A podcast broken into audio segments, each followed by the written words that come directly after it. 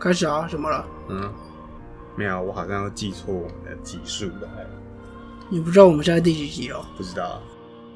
你这样可以吗？瓜吉不是也常忘记他是夸张新闻？人家可是瓜吉啊！哦，是是是啊，狗狗又在叫了，好可爱哦！嗷嗷嗷嗷嗷！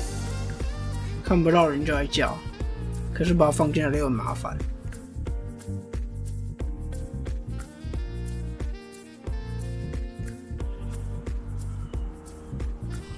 最近有什么有趣的事啊？嗯，没有什么有趣的吧。比较大的事就是菲利普亲王过世了。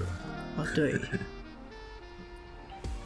各位听众朋友们，大家好，欢迎收听中议题。你中意什么议题呢？我是主持人钟义群。大家好，我是有健。OK，有健现在会自己接的很好，以后我就不用 Q 你了。哎你还是 Q 一下也好啊。不用了，我们要自立自强。我最近发现了一个很有趣的 YouTube 频道。什么东西叫做国昌调查局？嗯没有啦，它其实是黄国昌 YouTube，可是它里面有个节目叫做国昌调查局，你可以去看一下。好像这几个月才开始做，应该是他退立委后，然后用那种民间的力量或者他本身的一些人脉，开始做对一些事情做调查啦。因为你有时候挂一个立委的身份，你可以说方便，因为挂一个立委的身份，但其实有时候那也是一个麻烦。嗯，双面人对，所以他现在如果用一个私人的身份，或许可以调查出一些他在立委的时候做不到的事。嗯，通常这一种的调查都是透过吹哨者。嗯，然后目前经过了三集，你可以去看看。下面的留言就有说什么，台湾对于某些事情的真相，竟然要从一个退下来的立委的自媒体才看得到，然后媒体都看不到。上面有人就这样聊，他所以他现在要学瓜吉做做 YouTuber 吗？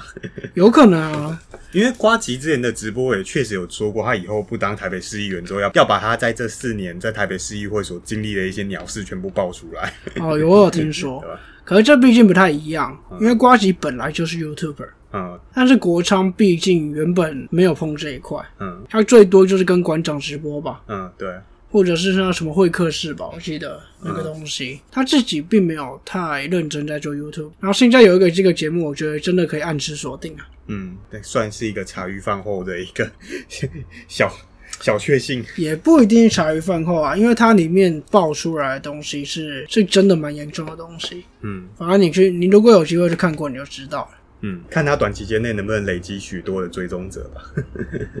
好，OK，那今天也跟各位听众朋友们推荐国昌调查局，国昌请找我叶佩。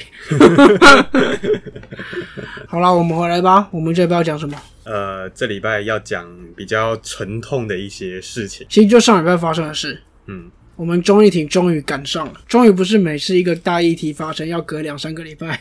嗯，但其实这个情形，像之前在 YouTube 圈，啾啾谁你知道吗？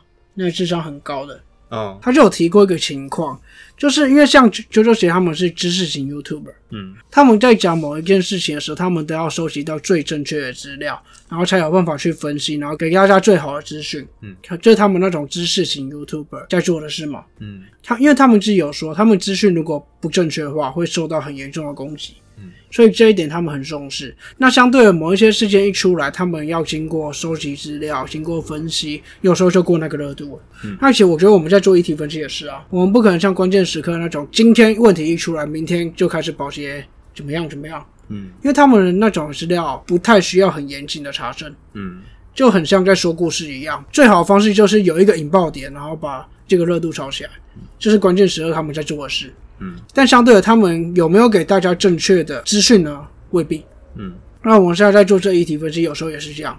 一个事件出来，我们收集资料再分析，我们只有两个人，就就一个礼拜了。然后一个礼拜再录，又又过一个礼拜，对吧？有时候这是难处啊。嗯，但还好这一次的事情，我们算是反应蛮快的。嗯，上礼拜一发生，我们就马上收集资料，然后这礼拜又讲。嗯。那大家应该知道是什么事了吧？没错，就是泰鲁格号出轨的事故。对，就是上礼拜发生的一个沉痛的惨剧啊。目前大概统计是有四十九个人死亡吧。嗯，我看到的数据好像是这样。那这一次这个事件应该是往年来台铁最严重的事故吧？所以这一次的事情真的是悲痛万分呐。嗯，就是非常不幸的一个惨案。对，但是我们在看这件事情的时候，我们一定要看到它的问题点。嗯。他的问题点绝对不是某些人泼的，哎，风不调雨不顺，国不平，风不调雨不顺，国国不太宁不安。对啊，绝对不是这种他妈乐色话。我们一定要找到他背后的问题，所以这就是为什么我们要做这一集来讲这个事件。嗯，我们不是想趁热度说什么哎哀悼啊什么东西，那就我觉得上礼拜已经过了。那你针对一件悲剧发生，你要做的事情是防止下一个悲剧再发生。所以我们一定要找到问题点，才能避免再次的国不太民不安。风不调雨不顺。嗯，对，好。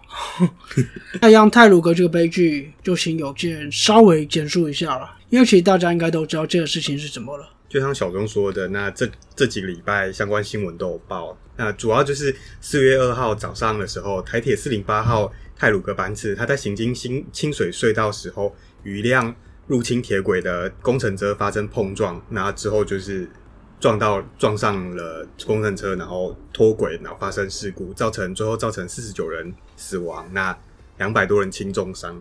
你是不是快哭了？啊，那没有，就是对，就是因为这就是一个惨剧啦，所以对。那还是我们有见比较感性？没有，那肇其实相关肇事的原因都还在调查，所以我认为说各方不要再用政治口水来交换，因为我觉得最近的近期的新闻都还是聚焦在一些很莫名其妙的点上，这样。那也有一个某位历史哥就做了一个图，然后那边讲说哦，不要比较没有伤害，然后就在讲的这几任总统任内那个台铁发生事故，然后死亡人数这样。然后我觉得你做这个图到底有什么屁用？那就不安好心啊，想要引战。嗯，我也不知道，可能纯粹只是想带风向吧。你看他那个文一出来，立刻蓝莓就开始哦，没比较没有伤害，所以呃他是不是国民党的？啊，就是啊，只是不承认啊，对啊，对不对啊？那啊，明明他的那个网站触及率触及率也只有一点点，然后暗赞留言大概两三只小猫，然后蓝莓就在那边哦，大家都觉得是这样，我觉得他们眼睛业障真的蛮重的。没有，他们就觉得大家就是这些人啊。嗯，不是啊，我就觉得啊，讲真的啊，那个数据很好玩弄。你就说台湾，你说台湾跟德国高速公路的 A one 死亡率，你拿出来数据拿出来一比，你会觉得哦，台湾好进步哦。但是你把台湾高速公路跟德国高速公路的那个事故率拿出来比，你就觉得、台湾好烂这样。德国的高速公路就是他们没事就没事，一出事就是死伤惨重啊。当然也不是说他拿的数据就不对，而是说你要呈现一个数据的时候，本来就可以照自己的喜好去拼嘛，对不对？你要怎么比较？你摆的数据是什么影响到你的解释啊？对啊，我觉得啦，就是这件事情如果真的要做一个好的一个改进的话，光讲那些呃什么谁执政就一定有问题，谁执政就一定没问题，那根本没有屁用，好不好？对啊，就要讲一些科有科学根据，或政府好烂，无能，对吧？就是你一你那种谩骂什么，我觉得没有建设性。对啊，对啊，对啊。那为什么会出这个状况？主要是因为台铁所发包的一个铁路行车安全改善六年计划边坡生命周期维护管理，就是你听到这个台铁这个外包这个计划，就有一点格外的讽刺啊！就是他台铁今天发包这个工程。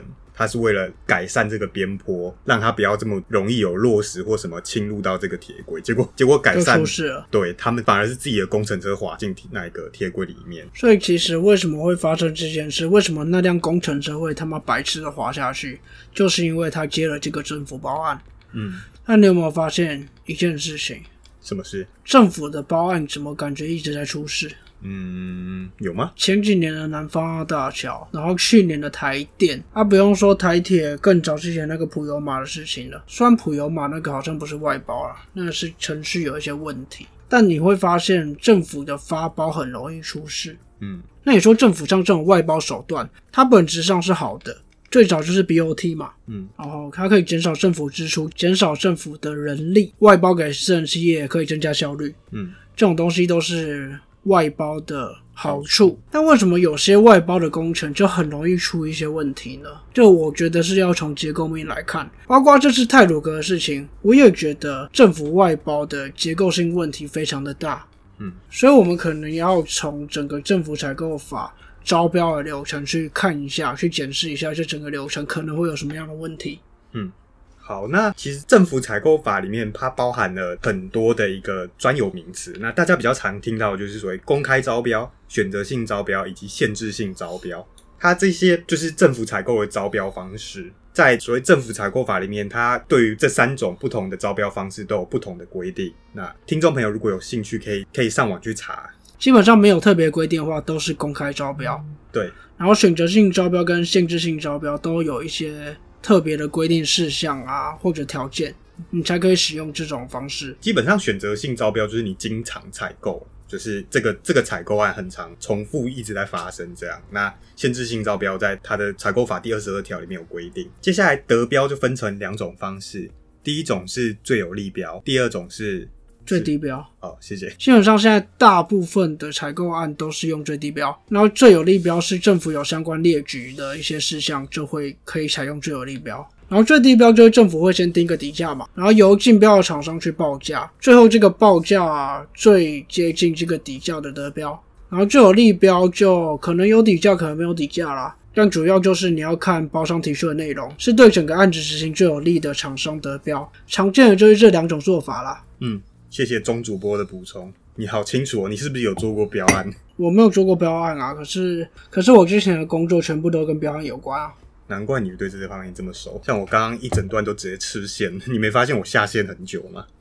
有啊，因为你没碰过这种东西啊。嗯，好，那其实厂商在参与这些政府的采购的时候，其实它还是会有很多常见的一些可能的违法行为。常见的方法就是围标跟借牌，那这这两种做法会让厂商很容易去抢得政府的标案，但其实也是一个游走法律边缘的一个黑灰色地带。没有没有我有没有游走法律边缘，它就是违法。这个就是违法。好，而且其实借牌就是围标的一种情况。哦，没关系，反正关于政府采购法的一些违法的情形，我到时候再做说明就好。因为这件事情就有涉及到相关的违法情形。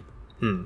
好，那当天出轨后第一件事情，大家就开始讲说，哦，这个在这个工地做工程的这个义祥工程社啊，它资本额只有两百万，那它的母企业义成营造资本额是一千两百万，那大家就会怀疑说，哎，为什么他可以一直去接政府的标案？是不是有官商勾结啊之类的东西？对啊，然后是不是台铁有那个有那个利益没有回避啊？什么呃内神通外鬼，bra bra bra 的？对，我觉得可能有，有可能对啦。那其实你因为现在事件已经过了两个礼拜，那相关的一个调查、检调的调查以及相关新闻开始比较理性的去梳理背后的一个过程之后，你会发现，其实这个台铁发标的工程，它得标的是东兴营造，建造的是联合大地，工程后面它分包给六个协力厂商，那。意翔只是其中一个协力厂商，这样，所以它其实就是由东兴营造得标以后，它把部分的工程分包了，所以意翔工业只是分包给一个厂商而已。嗯，那也难怪他资本额不大，可以接到这个分包的工作。嗯，那其中大家刚开始的时候，大家一直在骂说，哦，这个李义祥这个义祥工业社负责人怎么可以兼任兼工地主任啊？这是不是违法？对，它其实是违法，但它违反的是营造业法。这个后面小钟也会再帮我们解释。所以这个案子其实涉及到政府采购法一些可能违法的情况。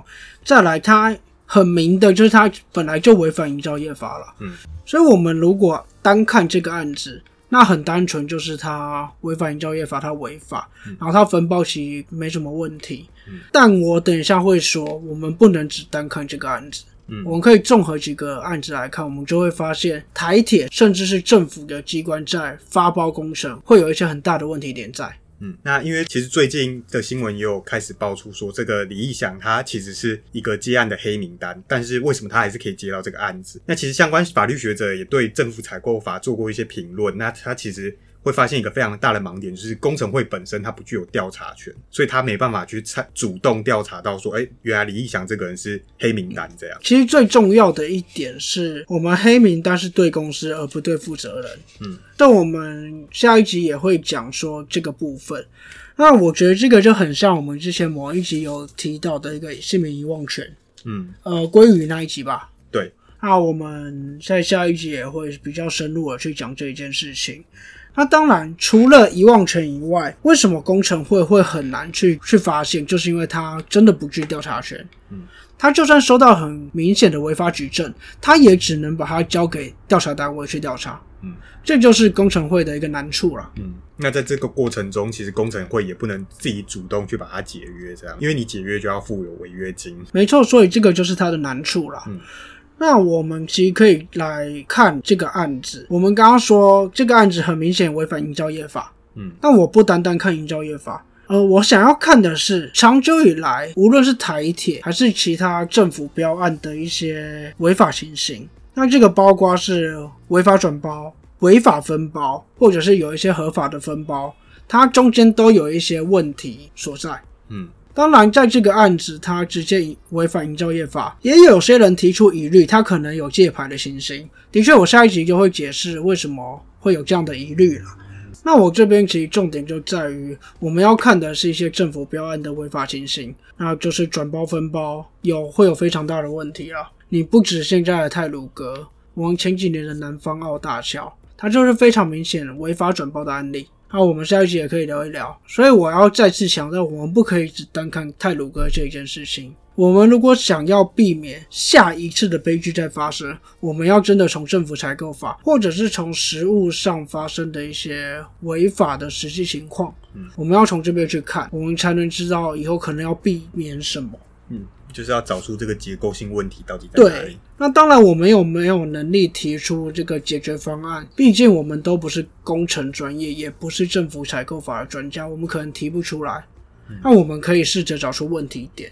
嗯，那我刚刚提出了几个过去的案例嘛，各位听众朋友们，其实也可以跟我分享一下，有没有哪一些是我们常见的政府标案的违法的情形，以及有哪些可能发生的事件。那大家也可以想一想，政府采购法到底有什么问题？我们实务上的一些违法事件为什么会发生呢？那对于整个转包分包啊，或者泰鲁格事件的一些想法，我们就留在下一集讲吧。嗯，那就欢迎各位听众朋友可以到我的粉丝专业，或者是我直播的时候跟我分享一下有没有一些特别的案例。欢迎大家按赞、订阅并分享，一键三连。OK，那我们这一集就先到这边，算是想要抛砖引玉了。嗯，那希望各位可以先想一下这些问题。这边是中艺题，我是钟义群，我是有健，我们下次见。拜拜。